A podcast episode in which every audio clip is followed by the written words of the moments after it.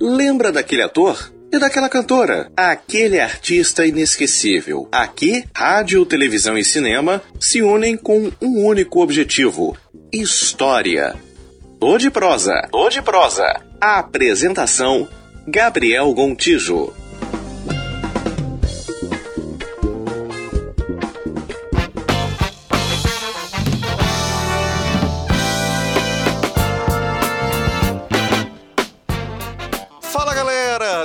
De um longo e tenebroso inverno, ou melhor, de longos e tenebrosos invernos, verões, primaveras e outonos, o podcast de prosa está de volta depois de dois anos afastado aí devido a muitos compromissos, muitos trabalhos.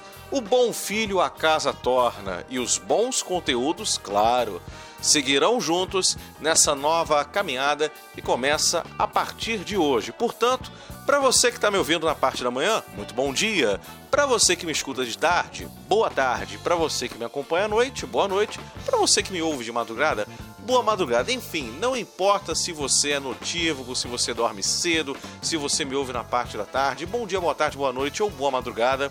Para você que me escuta, e hoje a gente vai retomar esse nosso bate-papo com uma conversa muito bacana com uma jornalista, escritora que resolveu passar no papel literalmente um drama que não apenas sofreu, mas testemunhou. Eu vou falar para você que ela tirou muita força, muita coragem para poder não apenas colocar no papel, literalmente, sua história de vida, que comunga com muitas outras histórias que diversas mulheres passam pelo Brasil e no mundo, mas principalmente por transformar essa história numa peça teatral e quem sabe no futuro a sétima arte também não possa ser brindada com Ana e a Tal Felicidade. Esse é o título do livro, escrito pela jornalista Cristina Pimentel, também conhecida como Cris Pimentel, que é a minha convidada nessa retomada do podcast Tô Prosa. E aí, Cris, tudo bem com você? Muito obrigado por aceitar meu convite. É uma honra poder bater esse papo contigo. Ai, Gabriel, eu tô bem, tô bem. Muito feliz de estar aqui na sua volta, né, na volta do podcast, para falar da, da, da, minha personagem Ana, Ana e a Tal Felicidade, que esse ano, no, em novembro, vai completar 10 anos, 10 anos de jornada já da minha personagem. E a Ana, a Ana é um presente, assim, para mim, né, porque quando eu escrevi a Ana, não, não esperava que, que ela fosse pro teatro, que fosse representar tão bem a vez e voz das mulheres. Então eu tô, tô bem feliz com, com a jornada da Ana e tem muita coisa ainda para fazer com a minha Ana. Ela traz assim as dores, né?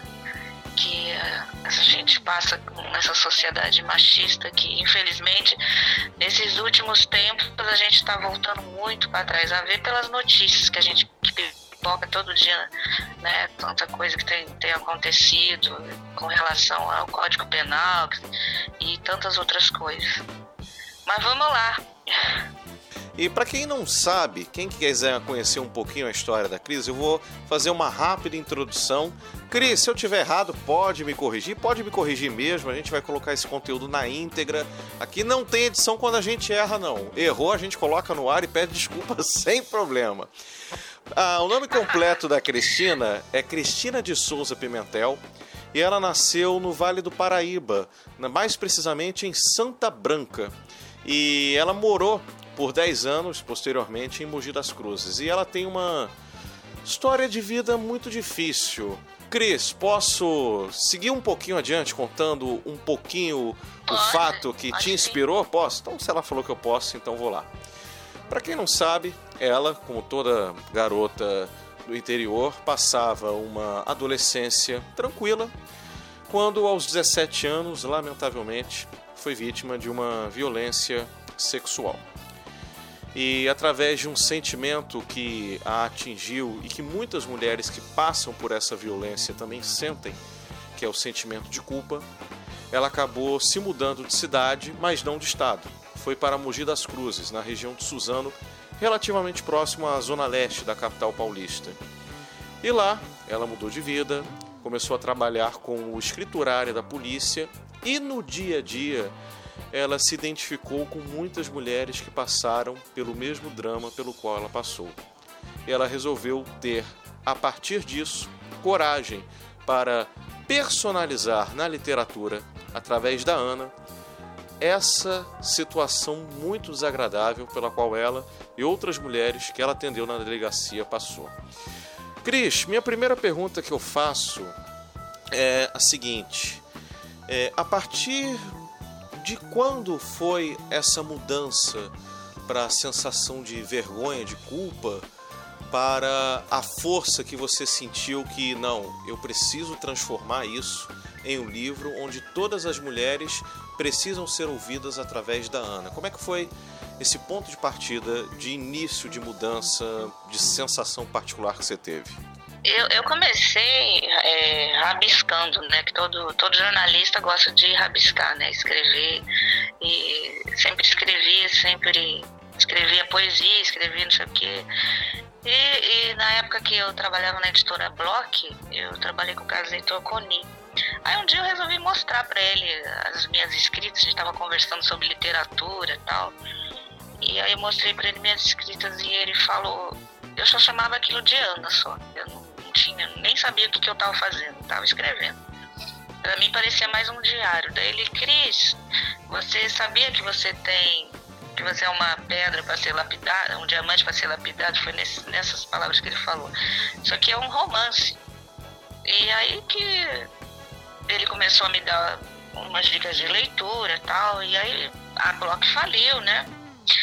E acabou que eu fui parar na rádio, fui trabalhar em rádio um tempo, depois eu trabalhei em revista, em outras coisas tal. Aí eu, aí eu conheci o teatro. E eu sempre estava tava, é, tava sempre no teatro, conheci o plantão de notícias do Maurício Menezes, que mostra as bancadas da imprensa.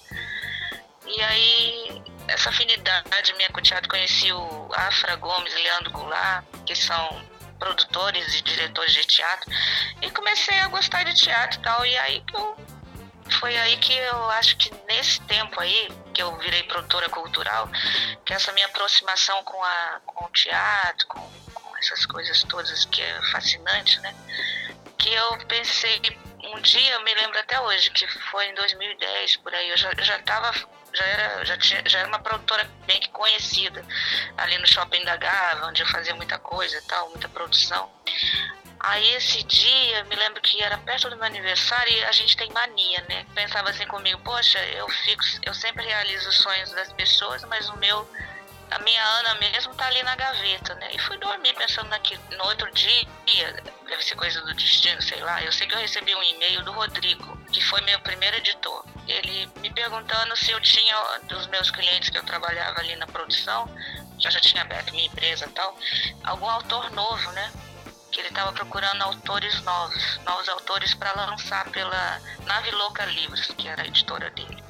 Aí eu falei, pensei comigo, ah, eu vou mandar a Ana. Peguei e mandei para eles, tinha acho que umas 70 páginas por aí.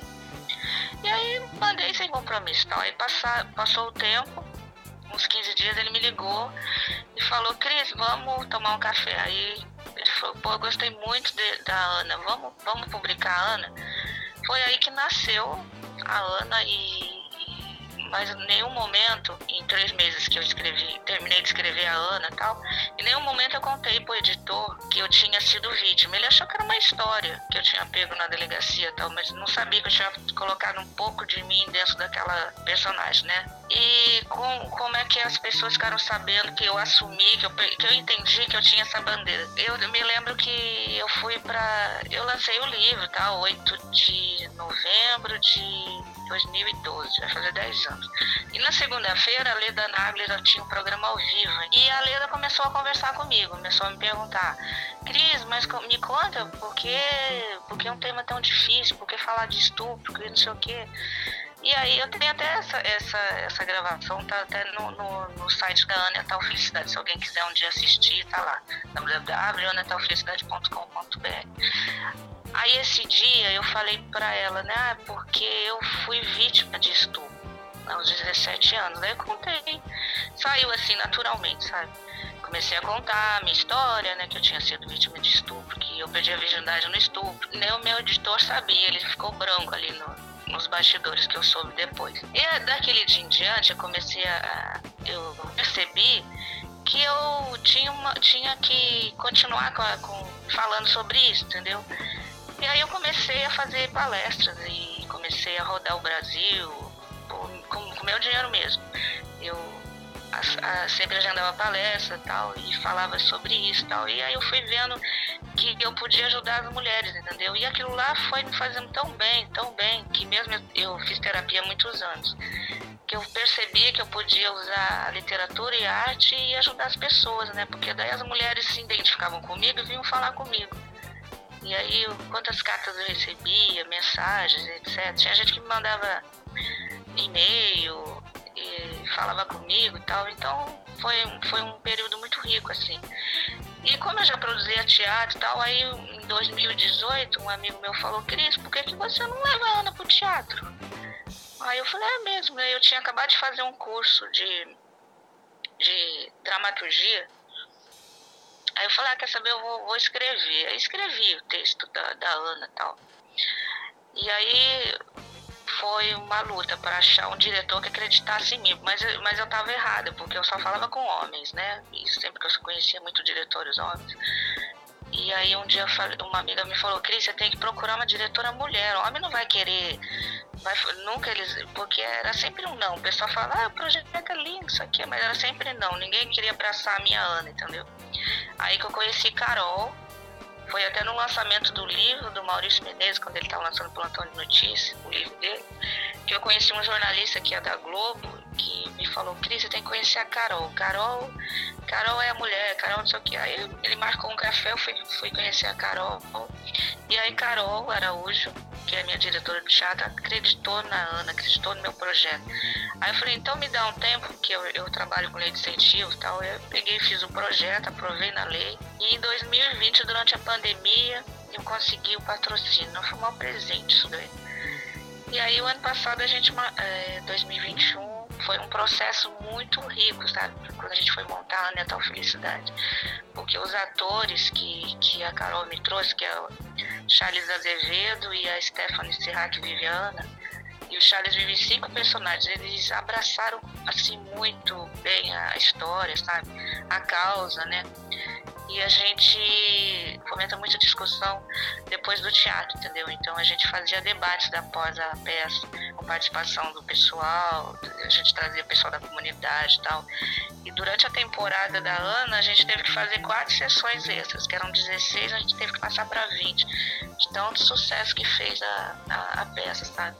E a mulherada vinha mesmo, vinha, conversava, contava as histórias delas. Aí eu comecei a ver quanta gente passa por isso, entendeu? E durante a montagem também da peça, Natal Felicidade, 80% do pessoal que tá, trabalha na peça se lembrou, tinha gente que tinha esquecido que também passou por alguma coisa relacionada a abuso, sabe?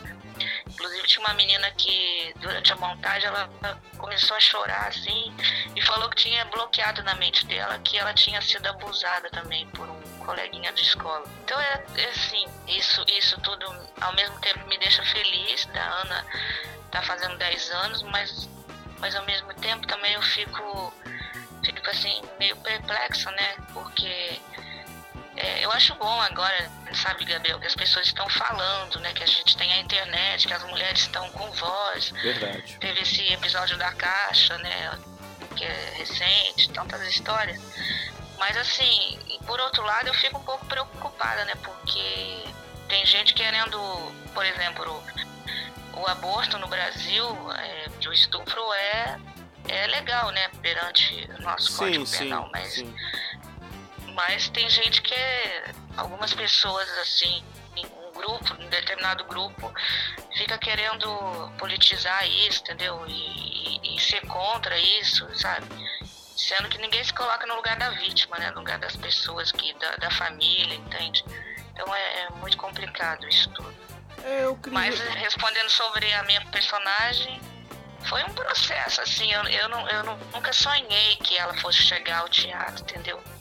foi tudo um processo e isso tudo me deu muita força, sabe? Que, que hoje eu falo abertamente tal, eu não choro mais. Mas durante, você falou de culpa, né? Durante muitos anos eu convivi com a culpa. Porque eu ficava pensando, por que, que eu fui, por que, que eu não fiquei no, no colégio, por que, que eu não fiquei não sei o quê, por que, que eu fui para aquela rua. Mas eu não tive culpa, né? Foi, aconteceu. Mas demorou muitos anos para eu entender tudo isso, entendeu? Porque a mulher sempre é sempre a culpa da mulher, porque ela estava com uma roupa justa, porque isso, porque aquilo, né? Mas isso tudo é uma sociedade machista que a gente vive, né? Que a gente tem que tá todo dia falando, falando, falando, mas e eu sempre falo nas minhas palestras, quando eu estou divulgando livro e tal, que a gente vai mudar isso a partir de dentro de casa, né? Quando você está educando seu filho, você tem um filho homem e uma filha mulher. E você não pode só a mulher lavar louça. O homem também tem que lavar. São coisas bestas assim, mas isso é machismo, entendeu? Então é tantas coisinhas assim que tá no dia a dia que o machismo tá impregnado, né? Uma coisa assim Hoje mesmo tem alguns comentários que, que eu cresci escutando e hoje eu acho machista, entendeu? Porque a gente vai aprendendo. É, você fala a respeito do entendeu? machismo estrutural, de uma forma geral, né? É, exatamente, machismo estrutural. Que tá assim, a gente cresceu ouvindo um monte de coisa que hoje você começa a perceber que tá errado, que não é isso. Você não pode concordar. Mas, mas como eu te falei, eu fico muito feliz que as, as mulheres agora estão falando e o meu projeto de uma de certa forma ajuda a dar vez e voz às mulheres, então, através da arte e tal. E, e a Ana, a Ana, a personagem Ana me deu tanta assim alegria, né? Que durante a pandemia, na primeira lei Aldir Blanc, que agora vai sair a segunda, né? Graças a Deus a gente conseguiu eu escrevi a continuação da história da Ana, que eu já escrevi pensando já em filmar, como você falou aí, quem sabe chega no set na, no cinema, então, porque já, penso, já pensei em fazer uma websérie, entendeu? Já pensei nisso quando eu escrevi a Ana, o amor pelo amor.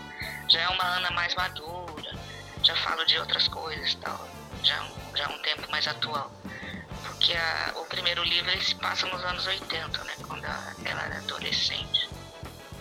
Mas é isso. Eu até queria aproveitar aqui e levantar uma bola para uma discussão. Fique à vontade se você quiser falar ou não, mas é, você estava recentemente, agora há pouco, é, quando você citou o caso é que, embora a lei garanta o aborto em caso de estupro, que é um amparo legal no Código Penal, como você muito bem citou, ainda assim sempre tem gente que acha é, isso um absurdo, por mais que a lei dê essa proteção à mulher, por assim dizer. É, e como eu falei no início da entrevista, você também é jornalista. Bom, onde é que eu quero chegar? É, recentemente tivemos, eu não vou citar nomes, mas o ouvinte que está nos acompanhando, principalmente você, Cris, vai certamente pegar as referências. É, o caso envolvendo uma jovem atriz que entregou é, o filho biológico à adoção em todo um processo que teve amparo legal, enfim, to toda a situação legal houve um acompanhamento. É, e ela teve a situação dela é, exposta e eu chamo a atenção que foi. Ela teve essa situação exposta por dois jornalistas é, e uma delas, uma mulher. A pergunta que eu faço é o seguinte, Cris. É, não vou nem dizer como, como você se sentiu como mulher, porque eu sei que a sensação foi, no mínimo, de uma indignação profunda, no mínimo. Mas como jornali jornalista, é, como que você. Qual foi a sensação que você teve ao ter que presenciar uma colega mulher fazendo um julgamento de uma vítima de estupro. Enfim, você, certamente você entendeu a referência, que eu estou evitando nomes, porque eu também não quero ser processado. Mas eu queria ouvir a tua opinião a respeito. Há jornalistas e jornalistas.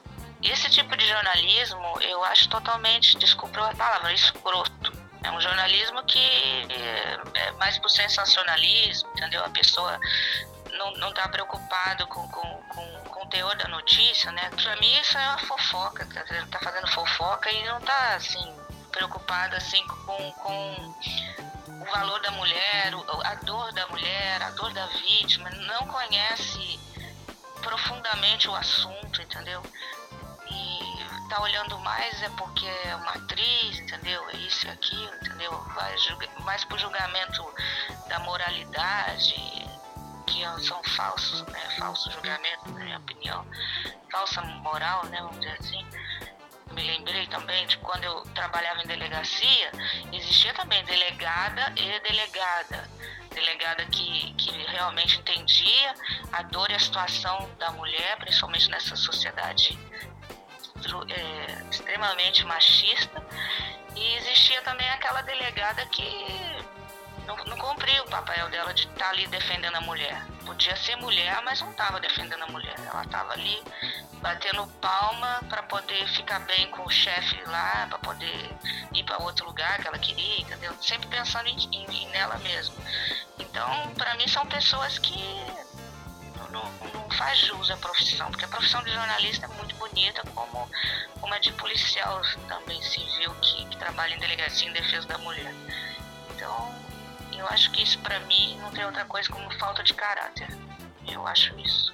É para quem está nos acompanhando, está ouvindo todo esse bate-papo, com certeza deve estar tá pensando: poxa, que legal uma história é, de superação como essa, que se transformou em um livro, se transformou numa peça teatral, há um projeto a caminho de websérie.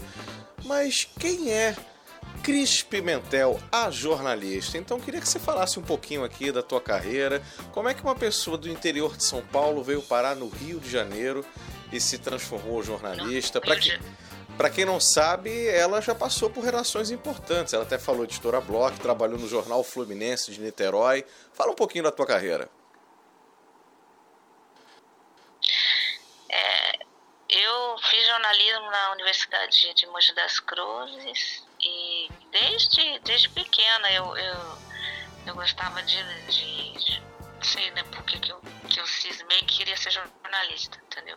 Na minha família não tem nenhum jornalista, mas eu sempre gostei muito de, de leitura e tal. E sou do tempo que meu pai assinava a revista Cruzeiro e depois aquele jornal Estado de São Paulo, que ainda existe.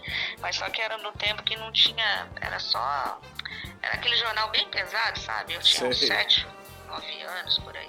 Não tinha fotografia quase, não tinha imagem, né? vamos dizer assim. E eu ficava com meu pai lendo jornal, adorava ler jornal, entendeu? entender as coisas. Às vezes eu não entendia a matéria, perguntava pro meu pai e tal. E aí, desde pequena, desde 7, 8 anos, eu falava, as pessoas perguntavam o que, que vai ser quando crescer. Eu falava, vou ser jornalista. Eu tinha uma amiga, Rita de Castro. A gente sempre brincava nas nossas brincadeiras que ela era é, minha editora e eu era escritora. E eu falava, ah, vou escrever livro, né? eu vou não sei o quê. E aí, com, com o passar dos anos, eu acabou que aconteceu isso comigo, né? Com os 17 anos. Acabou me, me, me afastando da, da, minha cidade, né? Que a minha mãe achou por bem eu ir embora. Foi o que eu fiz, fui embora. Ela me arrumou um emprego, um trabalho. Em Sorocaba, eu fui para lá, fiquei um tempo lá. E depois que eu entrei na faculdade, fui morar em Mogi.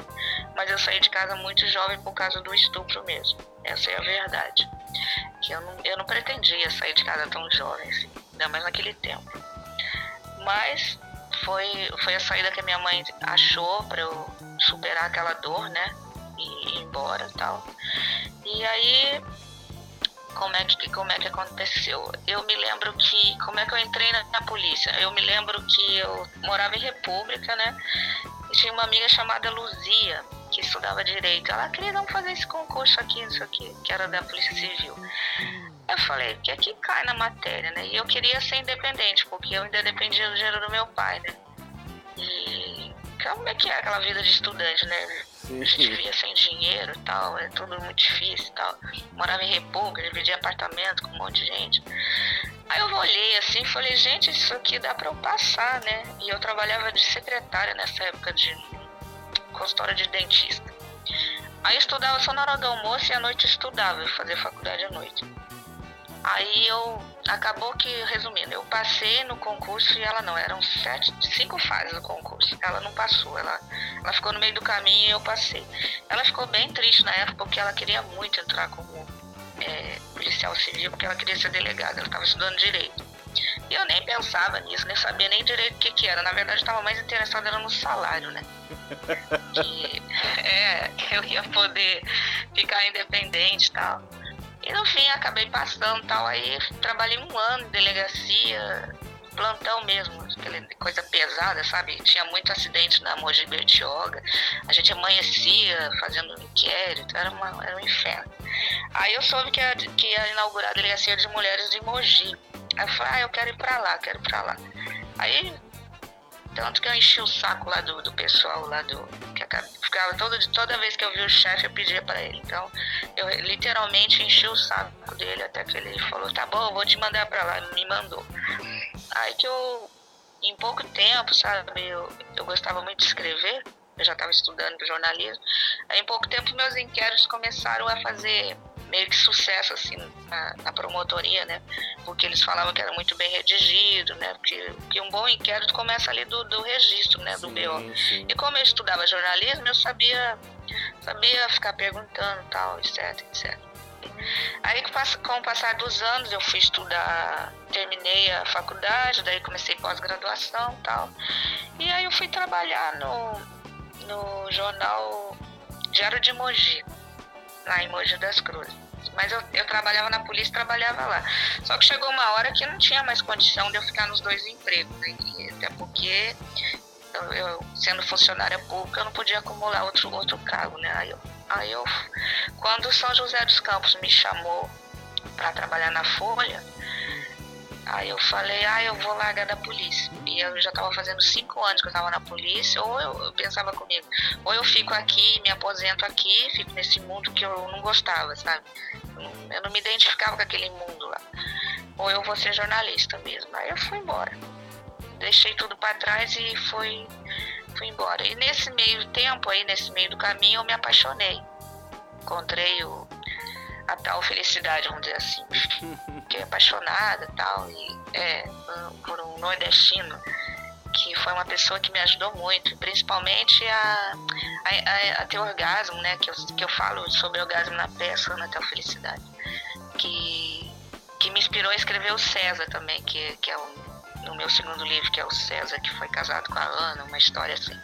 Tem um, tem um, pouco, tem um pouco da minha história também disso, que a, a gente acaba sempre, como dizia para mim o Casa Toconi, todo autor acaba se mostrando um pouco nos personagens, então você acaba colocando um pouco de você cada, cada personagem que você escreve, ou de você, ou das pessoas que, que você convive, você acaba colocando alguma coisa ali nos personagens. Aí eu me casei, vim morar no Rio, que ele é da família, meu marido na época era daqui, da família aqui de, de Niterói, aí eu acabei vindo morar em Niterói. E aí larguei tudo em São Paulo, né? E pedi exoneração, pedi sair do jornal, sair de tudo e vim pra cá. Aí bati no jornal Fluminense. E aí eu tive sorte, porque em 15 dias me chamaram por um teste, aí eu passei no teste e me perguntaram se eu queria cobrir férias. Aí eu pedi para eles terem um pouquinho de paciência comigo, porque eu era de outro estado, que eu tinha que conhecer o, o lugar, né? Porque eu não sabia nem o que, que era SEDAI, não sabia nada, tinha que aprender as coisas, né? Aprender a conviver com um carioca e tal. E na época foi bem diferente para mim, porque as pessoas implicavam muito com o meu sotaque, né? Porque era o que eu falar. São Paulo, né? Era, era bem complicado.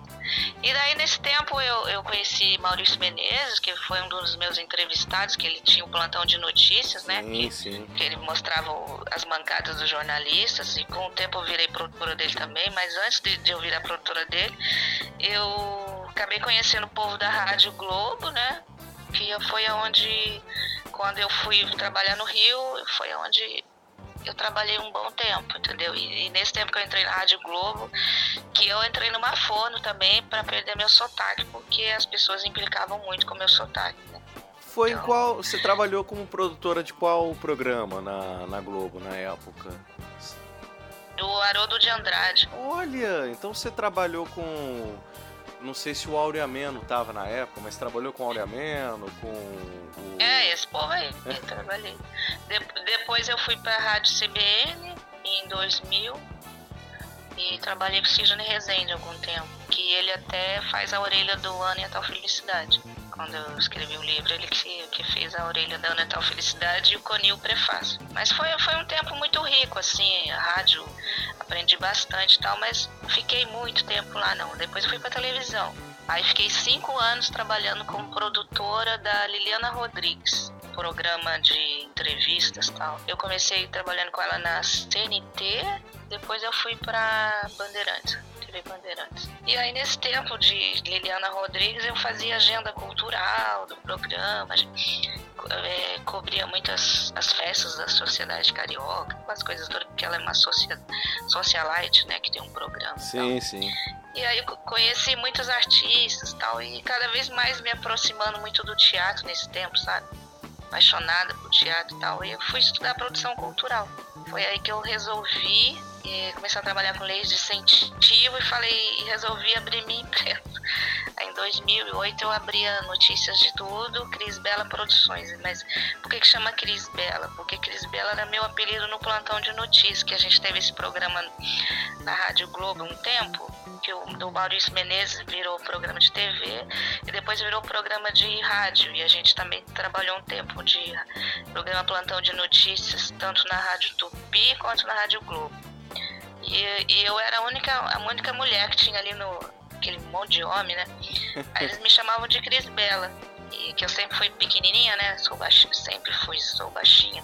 Sou uma mulher baixa, para quem não me conhece, eu tenho só 1,57m, sou muito pequenininha. E aí sempre foi Crisinha, Cris Bela, e pegou esse apelido. Daí quando eu abri a minha empresa, eu resolvi botar a Cris Bela Produções de nome fantasia. Mas a empresa é conhecida mesmo como Notícias de Tudo. Comecei a produzir peças de teatro, trabalhei, trabalhei com um monte de gente bacana. Conheci o Marcos Veras quando estava começando a carreira Fábio Pochato, desse povo aí. E aí eu, eu, eu, trabalhei muito tempo também como produtora do projeto da Cristina Fagundes, que era Clube da Cena.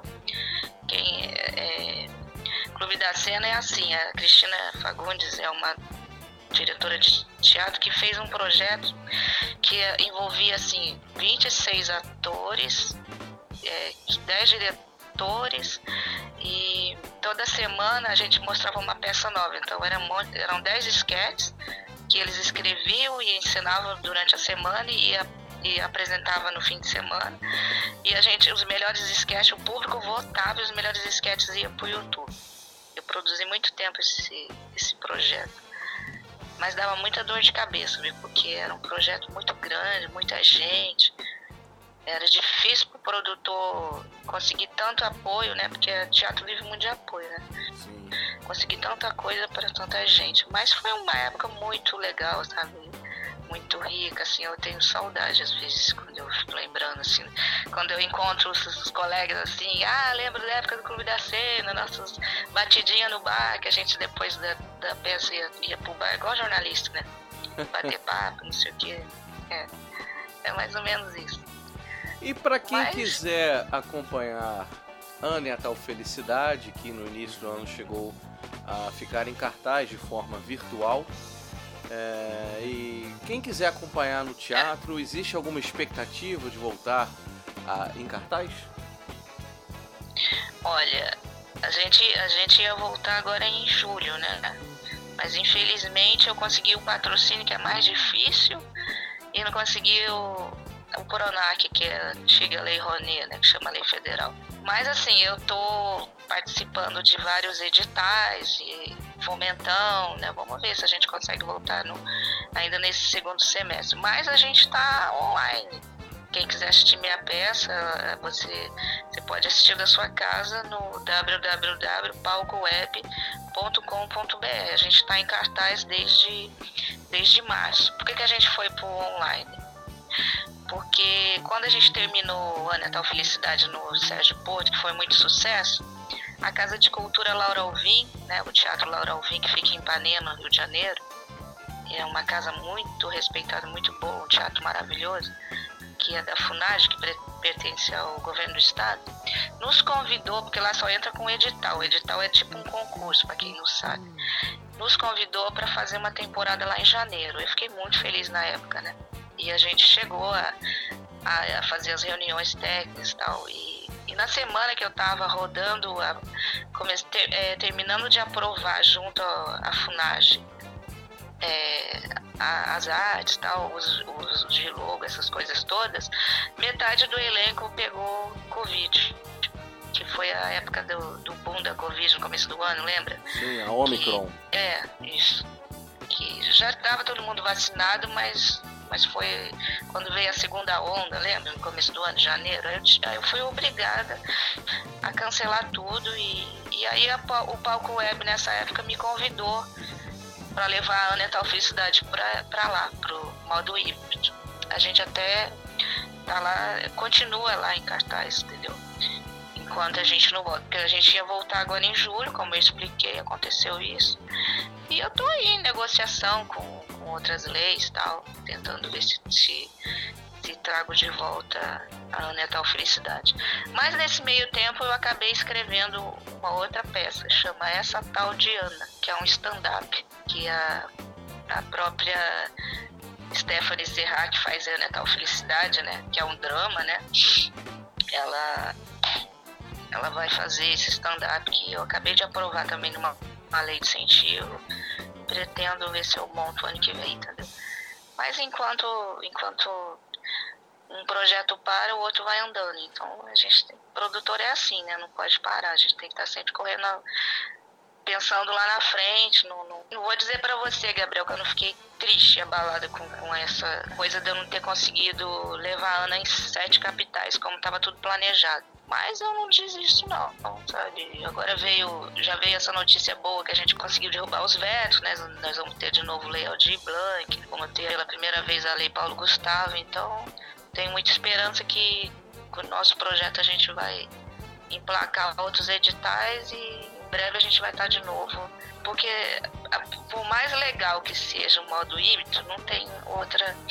Não existe a mesma sensação do não, que você não existe. tá. Aquela coisa de você sentir o calor da plateia, o aplauso, quer sentir aquele assovio de que foi demais, aquele grito quer ter o retorno da opinião da plateia, a visita ao camarim, o abraço, aquela coisa de olha, eu me identifiquei muito com a tua história, muito teu personagem. Isso só a presença do público no local, em loco, como alguns falam, é que proporciona. Né? É, por mais que a pandemia tenha acelerado o processo virtual em muita coisa, né? o contato pessoal, físico, o abraço, o aplauso, o aperto de mão, o olhar Sim. pessoalmente sempre serão insubstituíveis, sempre. Sim, isso, isso me fez lembrar quando a gente pisou pela primeira vez no Sérgio Porto, né? No Teatro Sérgio Porto, aqui no, no bairro Maitaí, no Rio. Quando a gente foi. Pela primeira vez a gente pisou, que tinha acabado de reabrir o teatro, né? Nossa, mas que alegria de voltar ao teatro. Nossa, e eu tenho ido muito ao teatro ultimamente. E como a gente vê as pessoas felizes, né, de estar tá voltando ao teatro, de você vê que o público está comparecendo, então é uma coisa. Teatro é muito rico mesmo. É verdade, tem, é verdade. Não existe outro. Tem outro jeito, não. Bom, gente, para quem quiser saber mais detalhes, enquanto a peça não volta, é só você saber mais detalhes ali no Palco Web. Para quem não sabe, é palcoweb.com.br.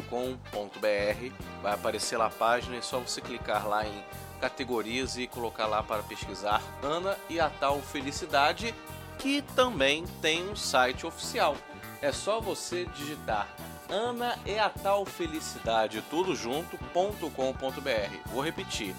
Ana e a tal Felicidade, tudo junto.com.br. Lá você encontra uma série de entrevistas que a Cris concedeu à imprensa, inclusive essa que ela falou ao Sem Censura, apresentado pela Leda Nagli há 10 anos, conforme ela falou. Você encontra também aí galeria, Anas pelo Mundo. Você pode encontrar também é, é, o link que dá acesso direto ao palco web, ao palco web, perdão, enfim, um site todo detalhado, todo completo. Conversei com Cristina Pimentel, também conhecida como Cris Pimentel. Cris, foi um prazer enorme poder bater esse papo contigo nessa retomada do meu podcast. Eu espero em breve poder presenciar a Ana num dos muitos palcos da vida aí no Rio de Janeiro, Niterói, onde quer que seja. Quero muito poder prestigiar essa peça. Obrigado pela tua entrevista, obrigado por tudo, viu, querida? Muito sucesso para você. Eu que agradeço, Gabriel, que agradeço. Um beijo enorme pro seu público. Muito obrigada. E é isso, galera. Esse primeiro episódio da temporada vai ficando por aqui. Mas na próxima, fique sempre sintonizado aqui nas nossas plataformas digitais, principalmente. Ah, deixa eu só falar. Opa, pois se não. alguém quiser comprar meu, se alguém quiser comprar o livro, é só é, no, no próprio site tem também o link para a editora, tá bom? Ah, maravilha, maravilha, tá aí, tá falado. Então, para quem também quiser comprar o livro A Natal Felicidade, é só acessar o site que a pessoa consegue ter acesso ao link para compra direta do livro. Tem também é, e-book para quem quiser baixar na Amazon e tal. Tem também a seção. Sim, na Amazon, isso. Tanto o livro 1 um quanto o 2, Ana, o Amor pelo Amor também. Maravilha, ou seja, não tem desculpa. Se, ah, não, porque eu sou ligado à tecnologia, então baixa o e-book, pronto. É melhor porque o e-book você baixa lá e pronto. Não precisa esperar o correio entregar, etc. Não baixa, já coloca lá na biblioteca virtual e tá tudo certo. Bem, minha gente, conforme eu estava dizendo, o nosso programa de hoje vai ficando por aqui, sempre pedindo para você nos acompanhar aqui no Spotify, tá certo? Se você não segue aqui o canal do Tô de Prosa, passe a seguir a partir de hoje, compartilhe o link com geral. Eu tenho certeza que você vai ficar ligadinho na próxima entrevista que eu vou trazer para você. Enquanto isso, desejo a você um excelente dia e até a próxima. Tchau!